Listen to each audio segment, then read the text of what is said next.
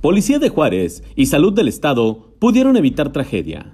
Un hecho que indignó a todos fue el incumplimiento del protocolo que la policía juarense realizó al llegar al lugar que les reportaron había violencia doméstica y donde un padre de familia enfermo masacró a sus seres queridos.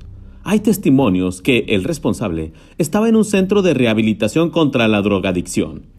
Innumerables casos han sucedido en estos supuestos lugares que estabilizan a personas enfermas a causa de las drogas con resultados trágicos.